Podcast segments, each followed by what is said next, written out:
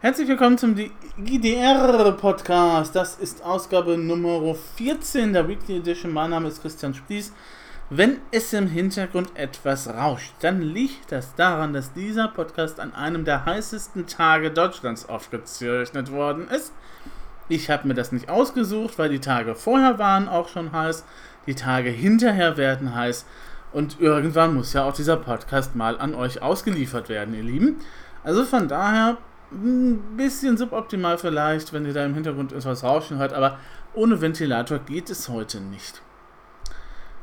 Es geht auch äh, sozusagen nicht ohne PWAs in Zukunft um die äh, wunderbaren Apps, die nativ irgendwie auf dem Smartphone landen, beziehungsweise sind sie natürlich die Progressive Web Apps. Deswegen ja auch die Abkürzung. Da haben wir heute einen kleinen Artikel drüber, der fragt, ähm, warum kann man eigentlich diese PWAs mit Chromium oder Chrome auf den Desktop installieren? Das ist eine Option, die euch vielleicht noch nicht so ganz aufgefallen ist, aber es geht tatsächlich. Ich habe es auch nochmal ausprobiert. Und äh, was ist eigentlich so eine äh, PWA, beziehungsweise wie könnte die aussehen? Dazu gibt es auch nochmal ein bisschen Informationen. Dann gibt es neue Empfehlungen für eine vertrauenswürdige künstliche Intelligenz. Äh, die gibt es von Experten an die EU-Kommission. Und dann schauen wir nochmal, was Kirche eigentlich mit Sprachassistenten zu tun hat. Ja, Progressive Web Apps sind halt Webseiten, die man wie eine normale App auf das Smartphone oder auf das Tablet der Wahl installieren kann. Also eigentlich eine Webseite, hinter der ein bisschen Technik steckt und die Inhalte auch vorhält. Hat den Vorteil, wenn ich eine schlechte oder eine unzuverlässige Mobilverbindung habe, habe ich trotzdem Zugriff auf alle Inhalte und ähm, merke gar nicht, dass das eben halt, äh, dass ich eben halt offline bin. Und äh, Vorteil halt auch noch ist, dass diese ganze Technik in der Hand vom Webmaster bzw. vom Client dann eben halt liegt. Äh, es gibt natürlich auch noch andere Möglichkeiten, um Webseiten eben halt zu beschleunigen oder kleiner zu machen, sowas wie AMP, das ist das Projekt von Google, aber da legt man sich eben halt tatsächlich in das gemachte Bild von Google, was die dann eben halt anfangen oder welche Kriterien die dann haben, ähm, die man dann halt äh, nachvollziehen muss. Das ist ja dann auch immer so die Sache, beziehungsweise wie lange es dann den Dienst selber gibt, wissen wir nicht. Aber wenn man eben halt einen Webmaster hat und einen Client, dann kann man tatsächlich die Technik der PWA sich selber erobern. Äh, einziger Haken, und das äh, ist auch das, was der gute Richie von Tales from the Machelmer sagt, PWAs sind noch nicht so verbreitet, beziehungsweise PWAs sind noch nicht so bekannt. Das könnte daran liegen, dass es eben halt eine Technologie ist, die ein bisschen halt äh, noch äh, so äh, Richtung Zukunftsmusik eben halt klingt. Also, ne, man, es gibt auch keine, noch keine Beispiele, wie man das effektiv nutzen kann. Äh, und äh, es ist natürlich auch so, warum sollte man jetzt irgendwelche Apps nochmal als PWA neu programmieren, wenn die eigentliche App dann ja schon da ist. Also wenn es jetzt neue Webs gibt, wird man sich vielleicht dann entscheiden, ob man eben halt eher die alten Apps nimmt oder ob man PWA nimmt. Und äh, ich denke mal, das wird mehr und mehr werden. Und nach und nach. Was jetzt interessant ist und was der gute Richie auch rausgefunden hat, man kann, wenn man einen Chrome-Browser nutzt oder Chromium, diese PWAs auch auf dem Desktop installieren. Das funktioniert auch unter Linux, Mac, Windows. Und ähm, was tatsächlich auch super funktioniert. Allerdings braucht man dazu die neueste Variante von Chrome oder Chromium. Frag mich jetzt nicht, welche Nummer das ist, aber es ist ziemlich die aktuellste. Einerseits ähm, erscheint, wenn ihr eine Webseite aufruft, die sowas kann, oben so ein kurz so ein kleiner Button, ähm, beziehungsweise Hinweis und dann halt so ein Button, auf den man draufdrücken kann und das dann abspeichern kann. Äh, oder ihr müsst nochmal den Umweg gehen, halt über das Menü. Wenn ihr das dann öffnet, dann müsste da irgendwie so ein äh, Punkt sein mit ähm, Dingens, Dingens, Dingens hier installieren. Dann da draufklicken und dann wird das tatsächlich als PWA auf eurem Desktop abgespeichert. Jetzt kann man sich natürlich fragen, und äh, das ist ja auch der Grund für diesen Blogartikel, warum sollte man das eigentlich tun? Also für den Desktop. Ganz klar, die Vorteile für die Mobilanwendungen und für die mobilen Tablets und äh, Smartphones, gibt es auch unmobile, na egal, ähm, die überwiegen natürlich, weil die Webseite ist schon klein, das geht alles ganz fix. Ich brauche nicht unbedingt online zu sein, die Inhalte sind da. Was das aber jetzt auf dem Desktop eben halt soll, das ist eben halt die gute Frage. Vielleicht ähm, mutmaßt der gute Richie, ähm, haben die beim äh, die Entwickler dann auch damals gesagt, ja, ist eh ja schon als Feature da. Warum sollte man den Leuten das Feature vorenthalten? Vielleicht kommt da was Geiles oder vielleicht kommt da wieder auf was Geiles, wo man das halt anwenden kann. Kann sein, dass sie so gedacht haben, vielleicht auch nicht. Aber ähm, es ist eben halt tatsächlich möglich, wenn ihr halt die aktuelle Variante von Chrome oder Chromium habt, dann ist das ohne Problem möglich. Nur die Frage bleibt halt, warum? Wenn ihr da Ideen habt, gerne her damit. Der Artikel heißt PWAs am Desktop installieren auf Chrome und Chromium. Warum? Tales from the Mac Hell ist das Blog. Falls ihr noch keinen Eindruck davon habt, wie eine PWA halt aussehen könnte, kann ich euch weiterhelfen. Ihr geht einfach in die Show Notes. Da habe ich euch nämlich die URL für den Captain verlinkt. Das ist eine PWA für die Stadt Emden. Also sowas wie so ein Stadtführer halt nur in schick. Und es ist wirklich sehr, sehr schick. Ähm, und wenn man eben halt die, die Seite aufruft, landet man auf der Startseite. Da sind die ganzen Informationen drauf, was es so in der Stadt Emden als nächstes gibt. Ähm, es gibt ein Klassikkonzert, es gibt eine Ausstellung, es gibt irgendwas mit Tastenfreuden und so weiter und so fort. Das Circus Club ist in the town und so weiter und so fort. Wenn ich da schon mal kurz rüber scrolle, sehe ich wo eben halt ähm, das Ganze stattfindet. Ich sehe die Location, also die Adressangabe, Theaterstraße Nummer 5 zum Beispiel. Ich sehe, wann das Ganze stattfindet oder bis wann das Ganze stattfindet. Und ich sehe die Uhrzeit. Wenn ich jetzt auf den Artikel nochmal genauer draufklicke, ich habe jetzt mal der Gott des Gemetzes ausgewählt im Theater, ähm, dann habe ich dann nochmal die näheren Infos zum Stück und kann mir dann eben halt den Termin direkt importieren in meinen digitalen Kalender ich kann mir eine Route anzeigen lassen. Das funktioniert natürlich von Duisburg aus nicht so ganz super. Ist klar. Ich kann mir aber anschauen, ähm, wie ich mit dem ÖPNV hinkomme. Und ich kann das Ganze natürlich auch teilen. Das ist ja mehr Sinn oder Zweck eben halt auch von so einer App. Na? Und das ist zum einen, das ist die Startseite. Wenn man sich jetzt nochmal ins Menü reinklickt, hat man diese wunderbare Kacheloptik mit mehreren Kacheln, die man dann anklicken kann. Was ich ganz nützlich finde und wovon ich auch total begeistert bin, ist, dass diese diversen lokalen Angebote auch von der Verwaltung hier mit drin sind. Wenn ich zum Beispiel überhaupt nicht weiß, wann ich meinen Müll raustragen muss, beziehungsweise welche Tonne wann jetzt dran ist, ähm, kann ich natürlich hier reingehen und klicken. Ich kriege äh, aber auch eine Benachrichtigung, wenn ich das möchte. Rechtzeitig per Mail. Ähm, ich kann mir nochmal die News angucken.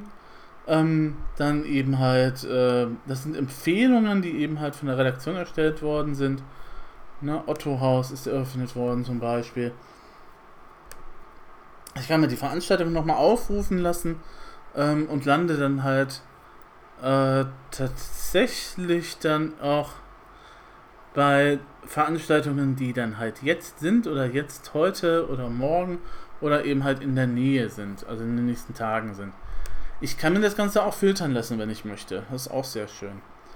Ne, ÖPNV ist klar, das ist Route. Ähm, was ich auch toll finde, man kann innerhalb der App seine Sachen mit den Stadtwerken regeln. Also wenn ihr irgendwelche Fragen habt oder irgendwas mit eurem Bescheid ist nicht in Ordnung, dann klickt man einfach drauf, loggt sich ein und ist direkt bei den Stadtwerken. Ohne dass man die App verlassen muss. Also es, es funktioniert alles innerhalb der App. Ne? Es, du musst diese App nicht verlassen. Es gibt kein Fenster, das sich nochmal öffnet, wo ich dann immer hin und her switchen muss, sondern es wird ganz komfortabel in einer App zusammengebündelt. Ja, ich kann mir dann auch nochmal die Gastronomie-Tipps angucken. Was ist sehenswert? Wie ist das Wetter? Wie rufe ich den Notdienst? Es gibt auch einen Mängelmelder. Wenn ich eben halt tatsächlich irgendwo sehe, der Spielplatz ist verdreckt, da liegt Müll, mache ich ein Foto und schicke das halt mit der Ortsangabe hoch, mache eine kurze Beschreibung und fertig ist die Geschichte. Solche Systeme gibt es natürlich auch mehr und mehr eben halt in Städten, aber ich wollte es jetzt nochmal eben halt äh, gesagt haben. Und was das Ganze auch nochmal interessant macht, ich habe hier auch sowas wie Angebote vom Handel oder Emder-Handel und damit ist nicht der Online-Handel gemeint, sondern es sind tatsächlich ähm, Geschäfte, die halt in Emden vorhanden sind. dann kann ich mir auch nochmal genauer angucken, ähm, wo eben halt was ist, beziehungsweise bis wann irgendwas auf hat. Ne? So zum Beispiel ist momentan noch der Aldi in der Fritz-Reuter-Straße in Emden geöffnet. Wenn ihr noch kurz fürs Wochenende was kaufen wollt, solltet ihr da vorbeischneiden. Ah, und so weiter und so fort. Der Bürgerservice von der Stadt ist anklickbar und so weiter und so fort. Es ist also tatsächlich eine gelungene Mischung und eine gelungene Zusammenstellung aus Sachen, die man wirklich braucht, für wenn man eben halt in Emden lebt oder wenn man als Tourist in Emden unterwegs ist. Weil so ein Stadtplan oder ÖPNV-Verbindungen, die braucht man ja immer. Den Stadtplan kann man nochmal gesondert sich aufrufen lassen und dann gibt es auch nochmal äh, einzelne Kategorien, wenn man sich das aussuchen kann, was man dann halt so braucht und man kann sich das Ganze auch personalisieren lassen. Ähm, das ist dann natürlich eher nützlicher, wenn man halt im Enden selber lebt. Aber ähm, ich finde das wirklich eine, eine gelungene Sache, muss ich sagen. Also so von, von der Optik her ist es super. Ähm, wenn ich mir das jetzt so auf dem Gerät vorstelle, dann kann ich mir auch ähm, gut eben halt Sachen eben halt raussuchen, einfach klicken und fertig. Ähm, ist tatsächlich eine gute Lösung. Kann sich manche andere Stadt was davon abschneiden, auf jeden Fall. Wie man zu dieser App kommt, das steht in den Show Notes. KI sollte nicht für Überwachung und Scoring von Massen eingesetzt werden. Das haben jetzt Experten der EU-Kommission empfohlen. Ihr wisst vielleicht, dass im April schon mal ja so eine Art von Ratschlägen eben halt gekommen sind von der EU. Ähm, das waren allgemeine ethische KI-Leitlinien, äh, die halt der Kommission vorgelegt wurden. Ähm, darin waren auch schon Grundsätze wie etwa Fairness und Nachvollziehbarkeit angelegt für eine KI und äh, das Prinzip, dass Roboter keinen Schaden anrichten dürfen. Asimov lässt grüßen. Ähm, und ähm, das war den Kritikern noch ein bisschen zu lasch. Ne? Also da wurde bemängelt, dass man halt keine klaren Grenzen für die KI in der Wirtschaft aufgezeichnet hätte. Und das Ganze wäre für den Bürger nur so eine Beruhigungspille gewesen. Jetzt haben sie nochmal nachgelegt und zwar sind das 52 Vertreter aus Industrie und Forschung, die ihre Empfehlungen der EU-Kommission überreicht haben. Das war am Mittwoch. Es sind insgesamt 33 Stück. Die können wir jetzt natürlich nicht alle hier durchgehen, aber vielleicht mal so die interessanteren Sachen. Ähm, interessant ist, dass empfohlen wird, ähm, die Technologie von KI nicht für die unverhältnismäßige Massenüberwachung von Individuen zu verwenden. Das klingt jetzt auf das erste Hören total super. Aber man muss sich dann auch mal fragen, was sind denn bitte schön verhältnismäßige Massenüberwachungen? Ist das dann, wenn irgendwelche Terrorleute überwacht werden, ist das dann verhältnismäßig? Ich weiß es nicht. Steht halt unverhältnismäßige Massenüberwachung drin. Was genau damit gemeint ist, müsste man nochmal vielleicht auch nachlesen. Außerdem wird gewarnt vor einer kommerziellen Überwachung von Verbrauchern und der Gesellschaft. Und der Datenschutz soll auch bei vermeintlichen Gratisdiensten im Netz gewährleistet sein. Firmen sollten hier alternative Geschäftsmodelle in Betracht ziehen. Welche das genau sind, keine Ahnung aber es wird halt eben halt gefordert. Eingesetzt werden dürfen Algorithmen, wenn es halt um die Überwachung geht, nur dann, wenn die Algorithmen das Recht und die Menschenrechte im Einklang bringen und man braucht klare ethnische Prinzipien. Das Modell China möchte man nicht für die EU haben. Das sagen die Experten ausdrücklich und das ist auch eine sehr schöne Entwicklung. Es braucht also strenge Regeln für die KI, wenn sie eben halt zum Einsatz kommen sollte. Äh, Killerroboter ist das nächste Problem, beziehungsweise der nächste Topic, den halt die Experten haben. Und äh, da muss man eben halt mal gucken.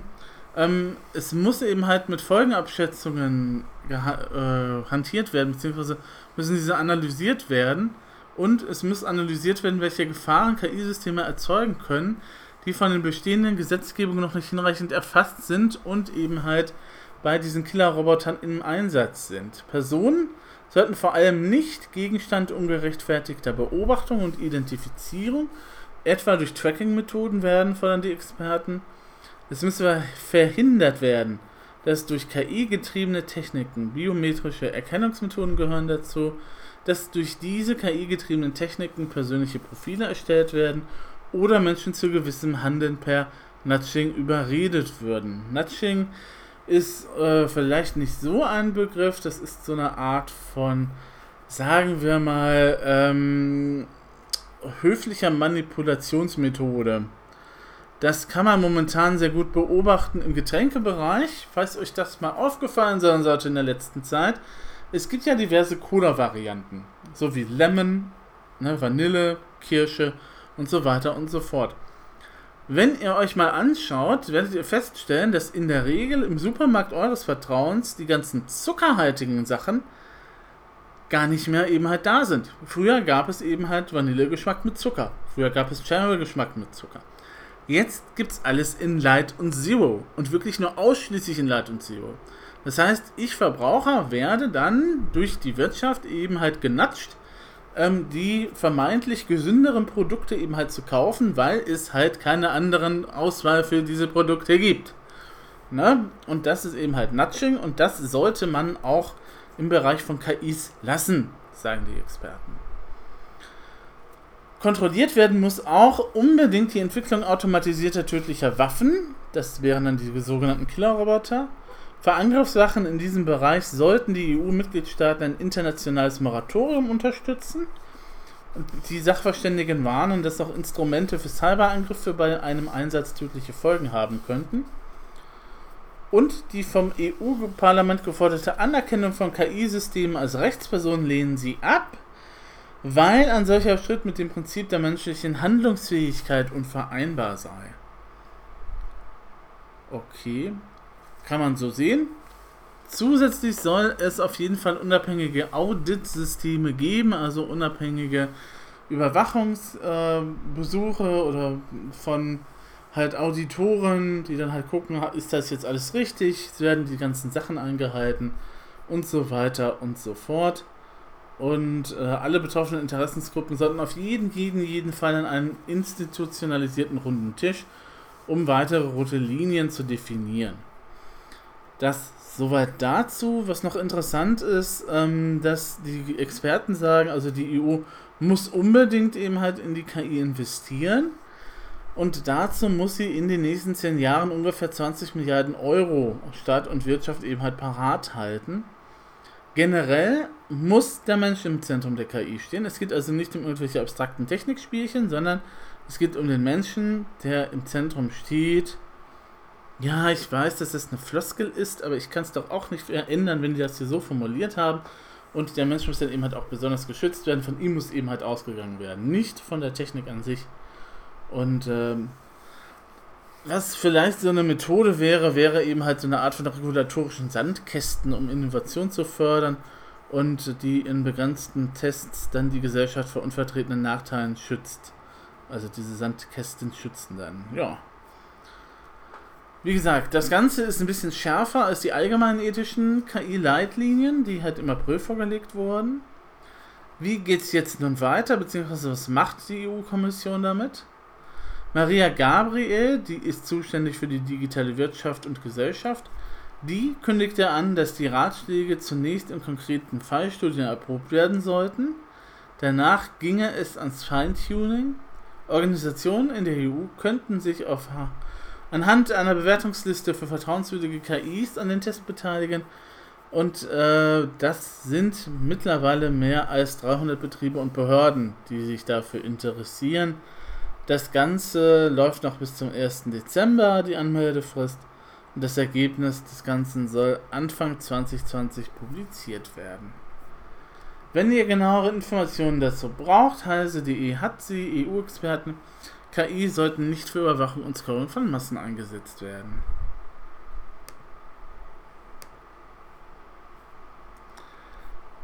Auch die Kirche ist digital, beziehungsweise die Kirche wird digital, wenn vielleicht auch etwas langsamer als alle anderen.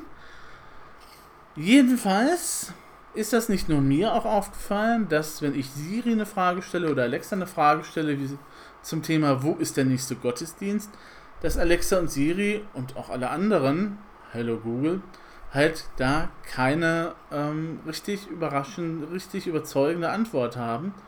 Ähm, liegt halt einfach daran, dass es momentan keine Daten gibt, die von diesen Systemen abgefragt werden könnten. Man muss ja so ein spezielles Format haben, damit sie halt das lesen können und damit die auch wissen sollen, was sie denn da halt tun müssen. Wie gesagt, das Problem ist, dass diese Sprachassistenten, die ja mehr und mehr eingesetzt werden, ich persönlich finde es durchaus gruselig, dass man einfach so einen stillen Zuhörer ins Wohnzimmer holt, aber na gut, Siri ist ja auch nicht viel anders. Ich kann ja immer noch hoffen, dass Siri halt hier nichts mittrackt von auch geheimen Gesprächen. Ähm, also wenn man sich sowas eben halt ins Haus stellt, äh, dann äh, gehört man mittlerweile nicht mehr eben halt zu den Nerds, sondern dann gehört man mittlerweile schon zum Mainstream. Ich meine, vor kurzem wäre sogar so ein Test in der Computerspielebild oder was weiß ich gewesen. Und wenn die das Medium irgendwas rezensiert, dann ist es wirklich Mainstream. Ne? Aber, wie man es auch wirklich auch feststellen kann, äh, über die Kirche wissen diese Sprachassistenten nur relativ wenig. Ne? Wie gesagt, fragt mal Alexa nach der, der aktuellen Wetterlage. Kein Thema. Fragt sie nach dem nächsten Supermarkt. Weiß er auch. Fragt die Öffnungszeiten vom Kino ab. Jawohl, weiß er auch. Fragt mal, wann in der Nähe der nächste Gottesdienst stattfindet. Und fragt das nochmal deutlicher, falls ihr euch versprochen haben solltet. Ja, da kommt halt eben nichts bei raus.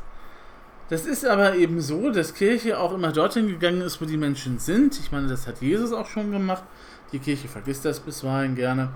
Ähm, und deswegen bewegt sich die Kirche auch im digitalen Zeitalter und setzt sich halt mit der Frage auseinander, wie können wir solch ein Angebot nutzen? Was können wir mit so einer, ähm, ja, mit einem Computersystem eigentlich anfangen?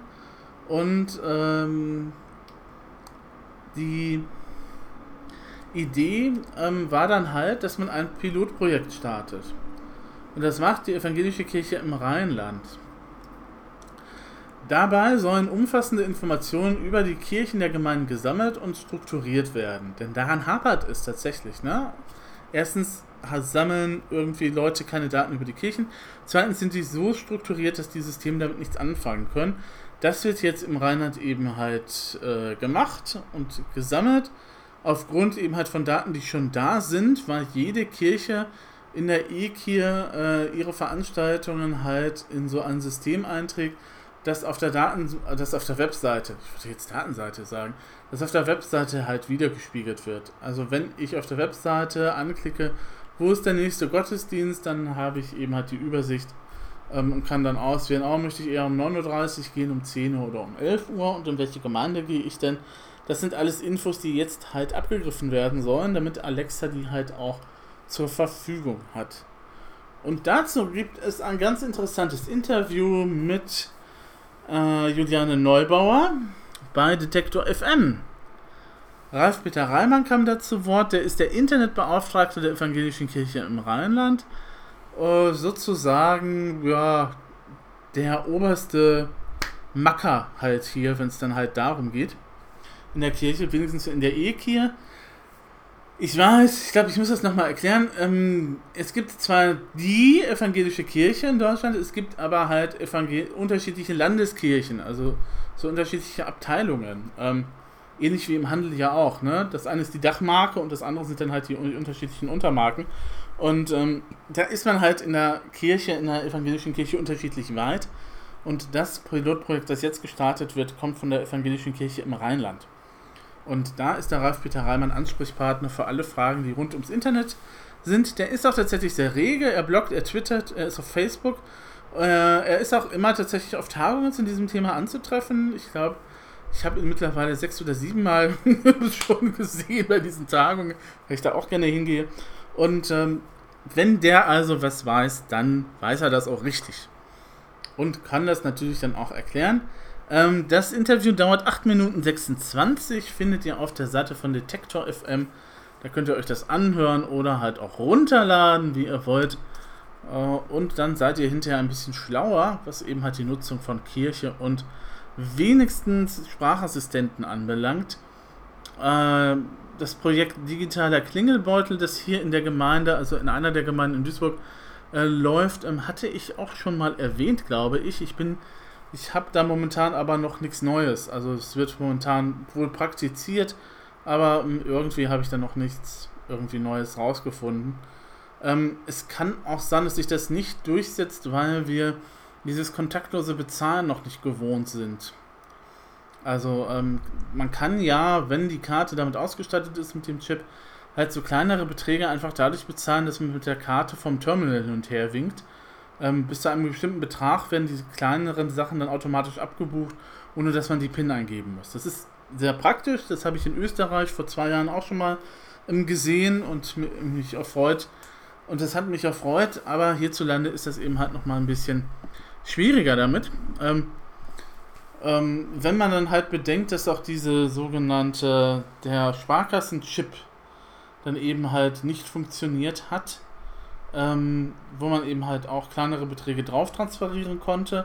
Und dann steckte man die Karte ein und diese Beträge wurden direkt vom Chip abgebucht und halt nicht äh, über PIN vom Konto.